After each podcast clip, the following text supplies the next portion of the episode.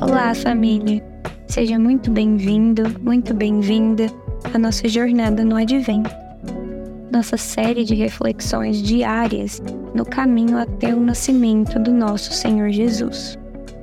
Hoje, dia 8 de dezembro de 2023, é a sexta-feira de preparação para o segundo domingo do Advento.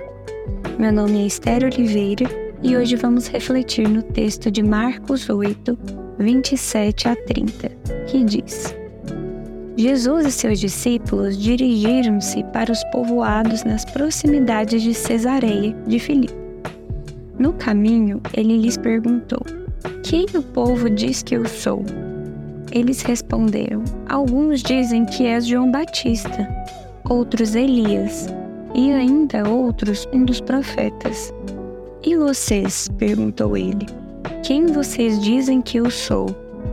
Pedro respondeu: Tu és o Cristo.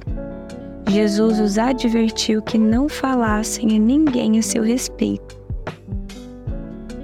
Sendo nós discípulos de Cristo nos dias de hoje, como temos respondido a esta pergunta? Quem dizemos que é Jesus? De acordo com o autor Charles Swindoll, ao escrever sobre Jesus como o maior de todos os heróis da fé, reflete que, destituído do aspecto sobrenatural da sua vida, Jesus era bastante comum. Contudo, quando nosso Senhor Jesus se esvaziou de si mesmo, da sua glória para vir ao mundo, ele não se esvaziou da sua divindade, porque ele é Deus Emanuel, Deus conosco.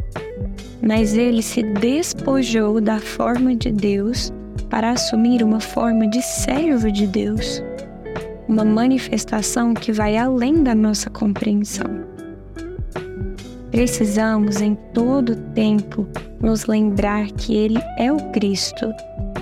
O seu nome é maravilhoso, conselheiro, Deus forte, Pai da eternidade, Príncipe da paz, como diz Isaías.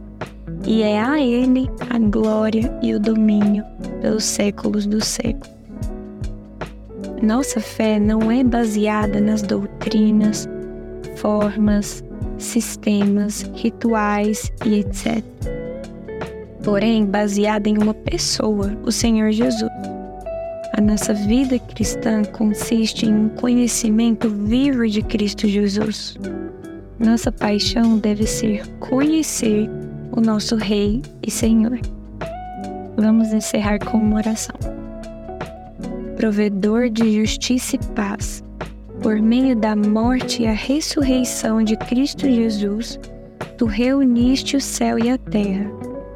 Quando o pecado rompe a harmonia da criação, derrama teu Espírito Santo sobre o teu povo que espera para que possamos confiar em ti, te amar e nos tornar teus agentes de reconciliação em um mundo cruel e ferido. Amém.